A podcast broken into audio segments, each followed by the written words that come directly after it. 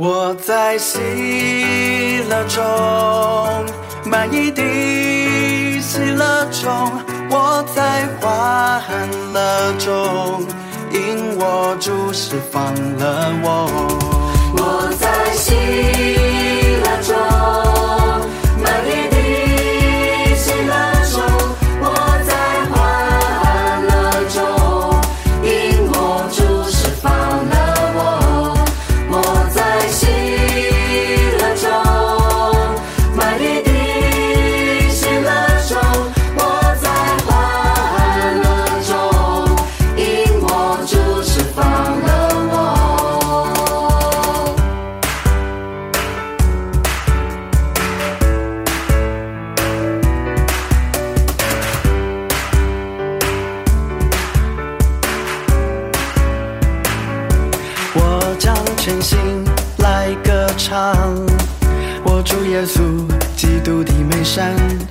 他救我脱离黑暗，从一切罪恶中释放了我。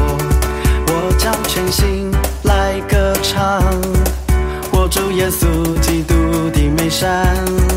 他救我脱离黑暗，从一切罪恶中释放了我。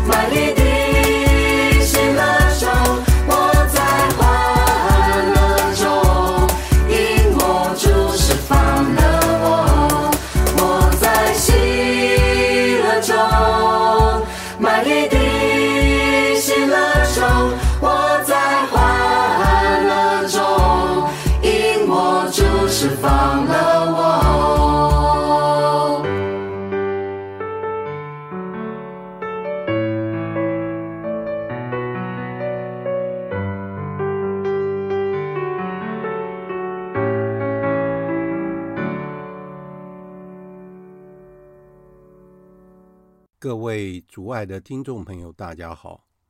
欢迎各位再度来到多明我的家，我是多明我。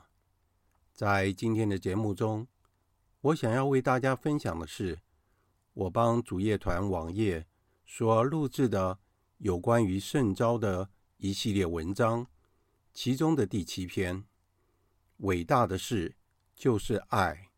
七，为朋友。献出自己的生命，内容包括了一个人独处是不好的，从不孤单的心理感受，若望一颗独身的心，觉醒的心，一份与日俱增的礼物等课题。再读到一篇深刻的灵修反省文章，会让我们。更深入的了解，天主造人的时候，男人及女人本身就有一种原始的孤独感。这种孤独感需要在婚姻关系中得相互给予而获得满足。这就是天主赋予婚姻圣召的一个最原始的定义。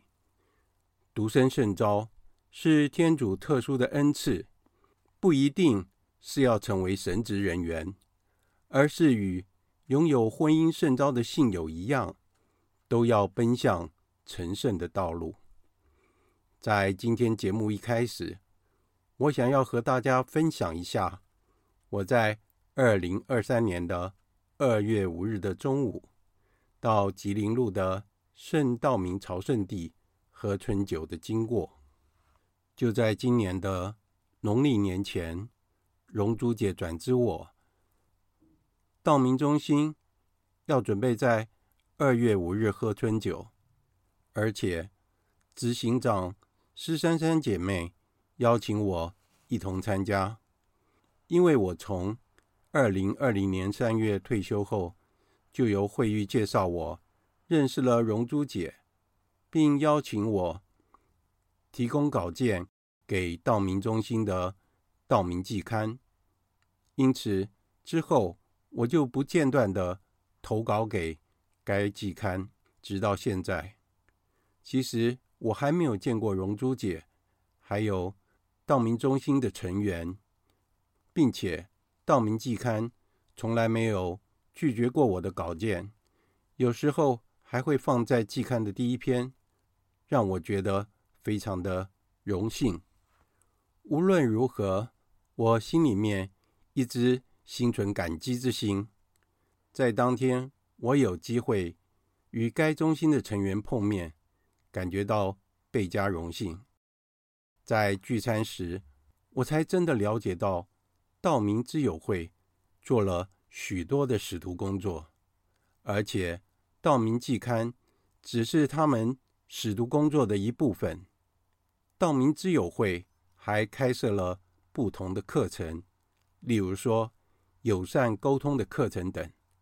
如果大家有兴趣，可以参考一下道明之友会的网页。在聚餐时，我遇到了周燕山姐妹。她是我二哥大学时代参加八信的成员，燕山姐妹是季刊的其中一位审稿者，而另一位审稿者就是荣珠姐。他们在出刊前都做了非常审慎的审查。同桌还有一位张玲芳姐妹，她与我们分享了她个人使徒工作的经验。玲芳姐因为工作的关系，被派到上海工作多年，她私底下自己学习天主教要理，而开始向周围的人做使徒工作。在这段时间，他依靠天主的恩宠的助佑，还有贵人的协助，不断的努力不懈，也遭遇到许多的挑战。目前，他协助台北教理推广中心。处理相关的事务。餐后，在离开前，我到了道明堂的主堂做朝拜圣体，因为圣道明就是我的主保圣人，而我是第一次到圣道明朝圣地朝圣，因此我在圣道明的圣土前祈祷，请圣道明为我个人的意向祈祷。参观了道明堂。我心里的感受是，道明堂真的非常漂亮，而且感受到不虚此行。以下就是今天节目的内容：伟大的事就是爱，七，为朋友献出自己的生命，这是一颗独生的心的秘密，在这世上留下一份爱。以使他爱的光芒充满整个世界。天主于是照自己的肖像创造了人，就是照天主的肖像造了人，造了一男一女。这是创世纪中关于男人和女人起源的第一个故事。天主同时创造了他们，两者。都拥有同样的尊严，因为他们是他活生生的形象。第二个叙述再次聚焦于这个事件，但用的是慢镜头。天主首先创造了男人，并把他放在乐园里，闪耀着新创造的世界之美。天空、海洋、流过山脉的河流和各种各样的树木，这是个独一无二的场景。但亚当感到孤独。为了弥补孤独，天主创造了无数的生物居住在乐园里：天空的飞鸟、海里的游鱼、地上的动物。但是对他来说，这一切似乎还是不够。那时，天主决定给他造个与他相称的助手。以男人自己的肋骨，他创造了女人。终于，亚当发现那双和他一样的眼睛看着自己。这才是我的骨中之骨，肉中之肉。他应称为女人，因为是由男人取出来的。这次相遇使他充满了欢乐，但最重要的是。他揭示了他自己的身份，以一种新的方式告诉他自己是谁。这个人缺少了什么？只有另一个人能给他。一个人独处是不好的。创世纪的这些章节提供了关于人类的基本真理。这些真理不是通过理论反思。而是通过叙述，用象征性的语言表达出来。因此，亚当的孤独具有深刻的人类学意义。圣若望保禄二世说：“每个男人和女人在人生的某个时刻，都必须面对、分享那种原始的孤独。当天主说人单独不好。”实际上，对他们两人而言，男人和女人都需要一个助手来逃离这种孤独，一种共同走向他们所缺乏的圆满之道。这就是婚姻。许多世纪后，当耶稣提醒法利赛人自起初是怎样时，他指的正是圣经的这一段。基督宗教的婚姻是天主的召唤，邀请一男一女一起走向他，不仅在一起，而且借由彼此。对已婚的人来说，配偶是一条通往天主绝对的必要道路，一条以肉身成为爱的交流和自我奉献的场所，圣化的物质。和空间的途径，因此，婚姻之爱是肉体和灵魂的相遇，丰富而转变了人性的情感，加上圣世的恩宠，赋予一种超性的价值。与此同时，男女之间的爱情指向超越本身的事物，如爱情是真实的，总是一条。通往天主的道路，而非是目标。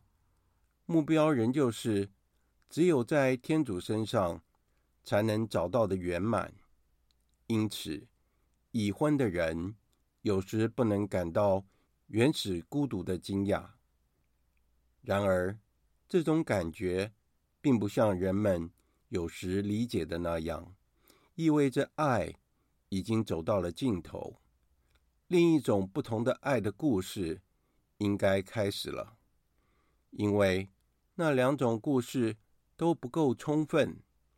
相反的，是一种迹象，表明人的心灵总有一种渴望，只有在天主无限的爱中，才能完全被消除。从不孤单的心理感受，在这段关于婚姻的对话中，耶稣在回顾创世纪的教导后，还有更进一步的说明：一个男人和一个女人的互相自我奉献，是一条通向天主的美丽道路。然而，这并不是唯一可行之途。我主提到那些透过特殊的礼物，为了天国而放弃婚姻的人，他自己走过这条路。耶稣保持了独身。在他的生活中，他不需要天主和自己之间的任何协调。我与父原为一体，我在父内，父在我内。耶稣不仅走了这条路，他自己也想成为道路，好让其他人也能以同样的道路去爱。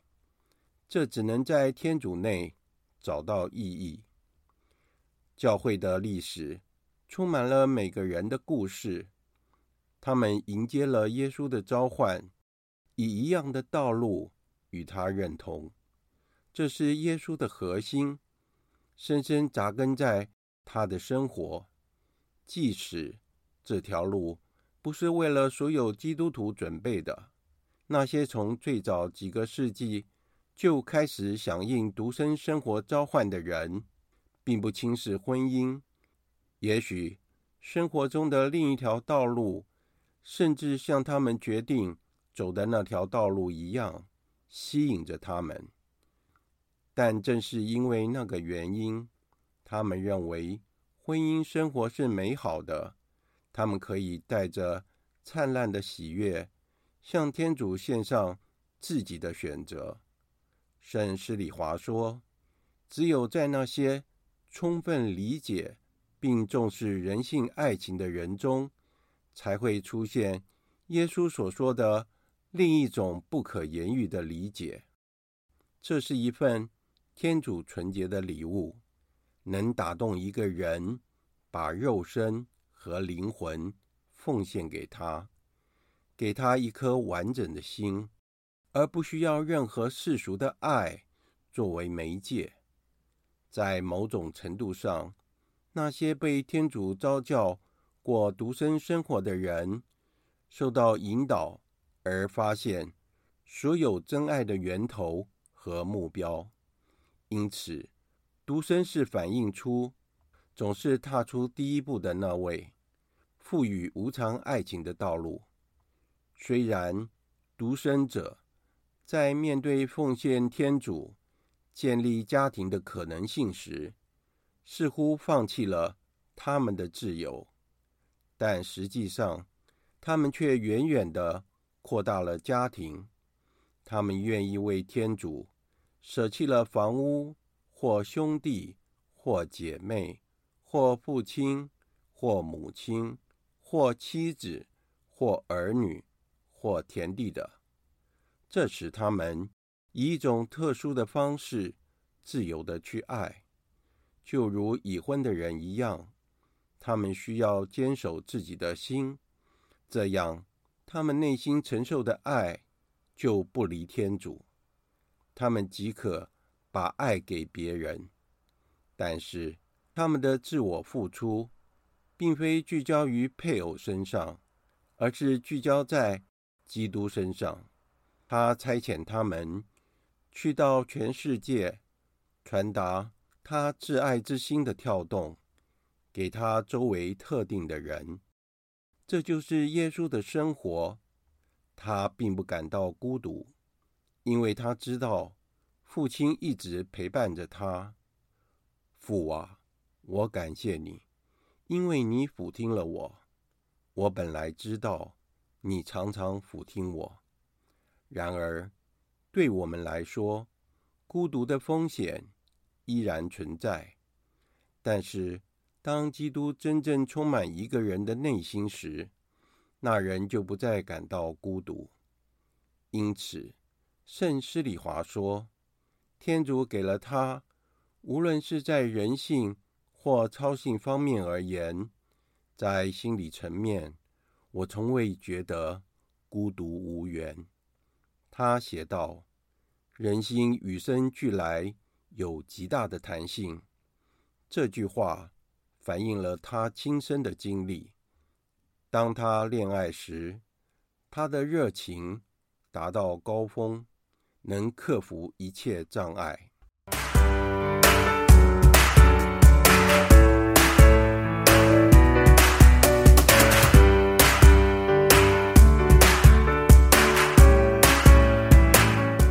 若望一颗独身的心，在最后晚餐时，奉献自己生命的前几个小时，耶稣向宗徒们敞开了他的心。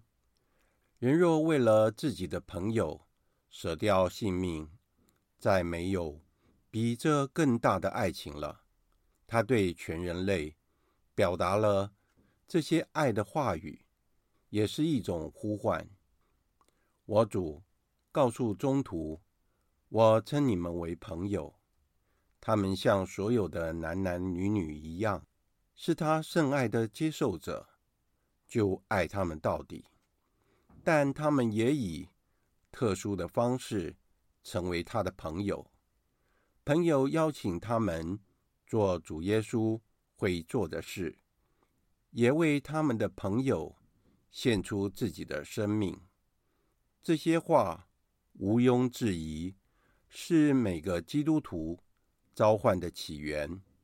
他们总是以一种特殊的方式，在那些抛弃了一切跟随基督的人，在他们的心中回荡着。十字架是圣爱最伟大的表现。在这个庄严的场景中。中途若望的身影与玛利亚和圣洁的圣父们在一起，清晰地展现在我们的面前。但临到真理考验的关头，却个个逃之夭夭。只有若望一人例外。若望是真正将爱体现于行动上的。只有这个青年。只有这个使徒中最年幼的，独立伫立在十字架下，其余使徒心中，就是缺少了那么一点胜于死亡的爱。从青春期的开始，他的心就强烈地感受到耶稣的爱。我们知道，当他第一次遇见我主时，他的回忆。是多么的亲密珍贵！若望的眼睛与基督相遇，他跟着老师问道：“老师，你住在哪里？”他就和他同去，整天和老师在一起。多年后，像一个青少年写日记一般，他以迷人的坦率吐露他的心声，并记录了确切的时间。Hora ordem erat Gratiae decima。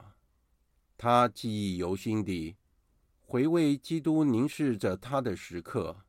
当基督吸引了他，当他无法拒绝基督，当他爱上了基督，不难想象，当耶稣在十字架上看到在晚餐时靠着耶稣胸膛前的年轻门徒时，会多么感动！也许他看到母亲时，并不感到惊讶。无论怎样，他一直在他身边。但是，他身旁，我主找到了一个朋友，若望。在极度的痛楚中，他们的目光相遇了。对耶稣的心，这是多么大的狂喜啊！福音告诉我们。看到他在母亲的旁边，我主使若望成为玛利亚和自己之间独特关系的一部分。耶稣看见母亲，又看见他所爱的门徒站在旁边，就对母亲说：“女人，看你的儿子。”然后又对那门徒说：“看你的母亲。”多年以后，若望写道：“我们应该爱，因为天主先爱了我们。”这个令人惊讶的说法源自于他的个人经历。若望知道，耶稣深深的爱着自己，这个现实浸透了他整个生活，并赋予新的意义，把同样的爱带给整个世界。圣若望纽曼说：“中途若望有种无可言喻的特权。”就是成为基督的朋友，因此他被教导要爱别人。起先，他的感情先是密集的，后来扩展了。接着，在耶稣离去之后，他负担起庄严而抚慰的责任，照顾我主的母亲圣母玛利亚。在这里。我们不是能发现他对兄弟们特殊爱情的秘密来源吗？他首先得到救主的宠爱，然后又把照料母亲作为儿子的职位托付给他。难道他不是一个挚爱、深沉、默观、热情、冷静、宽宏大量、值得纪念和作为典范的人吗？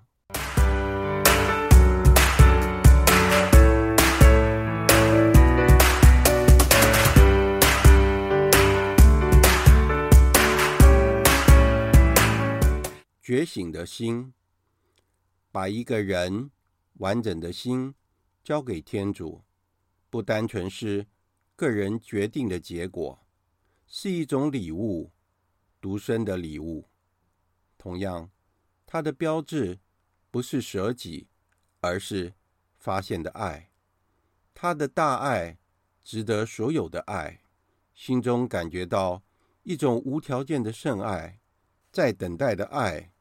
想要以一种无条件的排他的方式奉献给他，不只是为了体验他，而是为了把他给予其他许多人。像圣若望一样，他不仅享受着耶稣的爱，而且试着确保这份爱可以传播到整个世界。对于心爱的门徒而言，这是自然的结果。既然天主这样爱了我们，我们也应该彼此相爱。有时，独生首先被认为是奉献自己的时间，仿佛这种全然的奉献是为了有效地推展某种使徒工作，不受到其他义务的限制，而是天经地义的。然而，这是一种。幼稚的看法，独身并不是对福传的实用性考虑的结果，而是来自基督的召唤，是一种邀请，邀请他以特殊的方式分享他圣心内的生活，像基督一样去爱，像基督一样去宽恕，像基督一样去工作。更重要的是，为所有的灵魂。成为基督自己，ipse Christus。因此，单纯的实用理由及更大的可能性是不够的。这种更多时间的可用性，很容易成为一种利己主义的形式，免于一个人在婚姻中相互接受和容忍所要求的牺牲和努力。因此，可能导致精神上的贫乏或心灵的硬化。因此，独身不是象牙塔里的孤独，而是一种陪伴和唤醒许多人心灵的召唤。世界上有多少人觉得自己不重要，认为自己的生命没有价值？他们有时会陷入怪异的行为，因为他们内心的深处在寻找一丁点的爱。那些接受独身礼物的人了解，他们在这世上也是为了接近这些人，向他们显示天主的爱，提醒他们自己有着无限的价值。因此，独生者的心是有成效的，就像耶稣救赎的心是有成效的一样。他们的心努力在每个人身上发现我主在亲近他的人身上发现的善，而看不到一个罪人、一个麻风病人、一个卑鄙的税吏，而看到一个天主的宠儿。被他看中，有着庞大价值的人，因此，即使那些没有自己的孩子，过着独身生活的人，他们也能具有深刻的、真正的父性或母性。他们成为许多孩子的父亲或母亲，因为父权意味着为他人付出生命。他们知道，在这个世界上，是为了真正的关心别人，用自己的生命和有注意的话语来告诉他们。只有天主才能纾解他们心中的干渴。在我们的世界里，天主充其量只不过是个假设，而不是个具体的现实。我们需要最具体。和最激进的方式依赖天主，今世需要一个天主的见证，存在于欢迎天主作为一块土地的决定，在那里你发现自己的存在。正因如此，尽管独身在我们这个时代的成就仍不断受到威胁和质疑，但在我们现实的世界里。独身还是很重要的，一份与日俱增的礼物。独身的神圣礼物，并不像一种能带来立即和永久改变的魔力。相反，天主的誓语像是一粒种子，需要在肥沃的土壤中逐渐成长。像所有的招教一样。独身是一种恩赐和任务，是一条路径。因此，仅做出为天国奉献自我、为独身的决定是不够让心自动转换的。要铲除杂草、警惕害虫和寄生虫的生长，需要持续不断的努力。神圣的恩典总是建基于。人的本性，使其产生作用，而不否定它或取代它。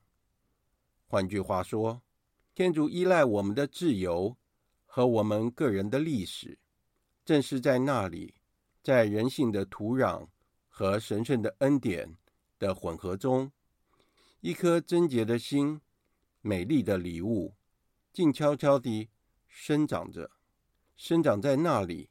或者消失在那里，就像寓言中的小儿子一样。即使那些被召唤与天主更亲密的人，也有一天会感到厌倦和空虚。那个年轻人决定去一个遥远的地方，因为在他的父家，他感到内心空虚，他必须沉到谷底。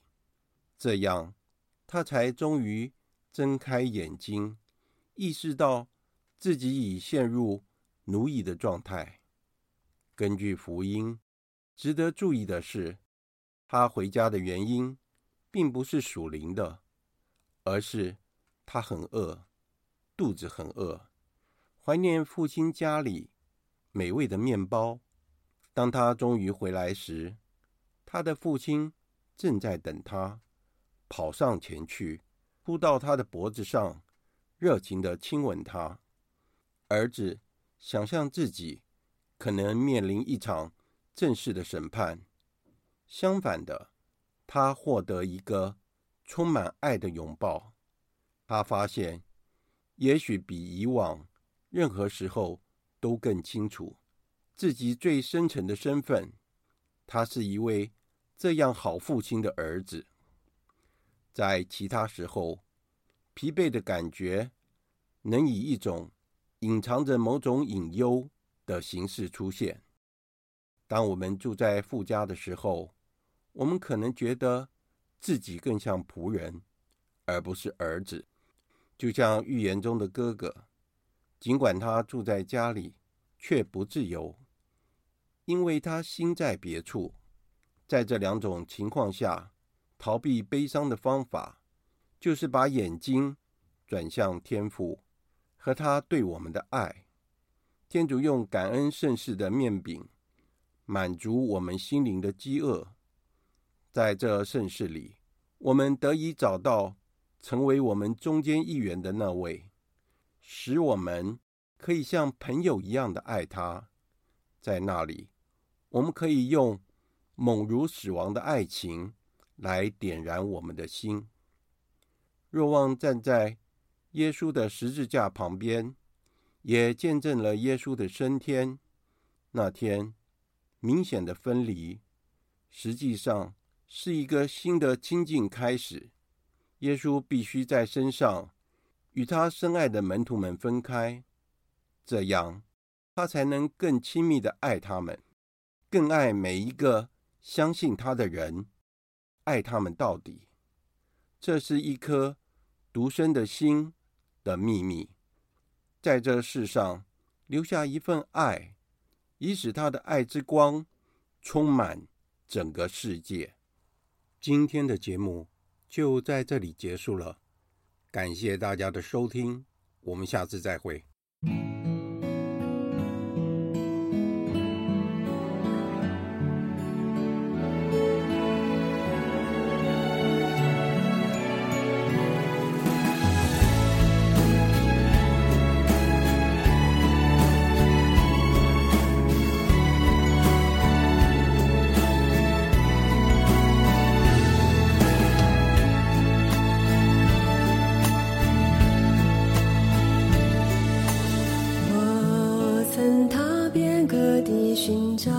足迹。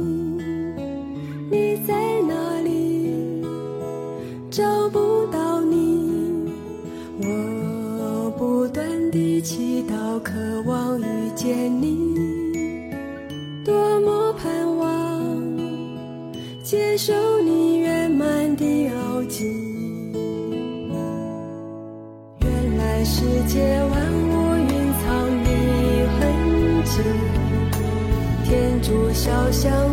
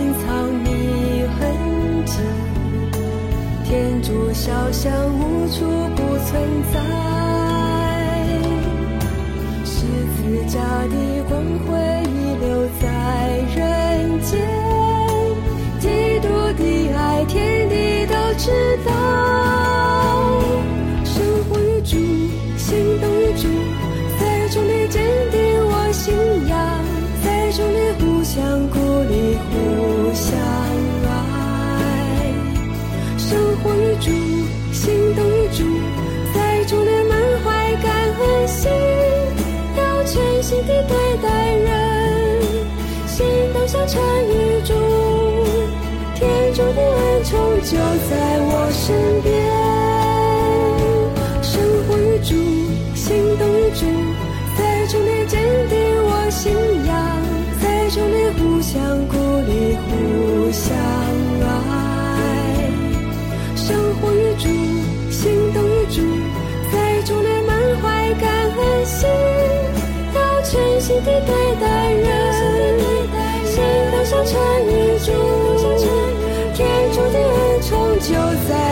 should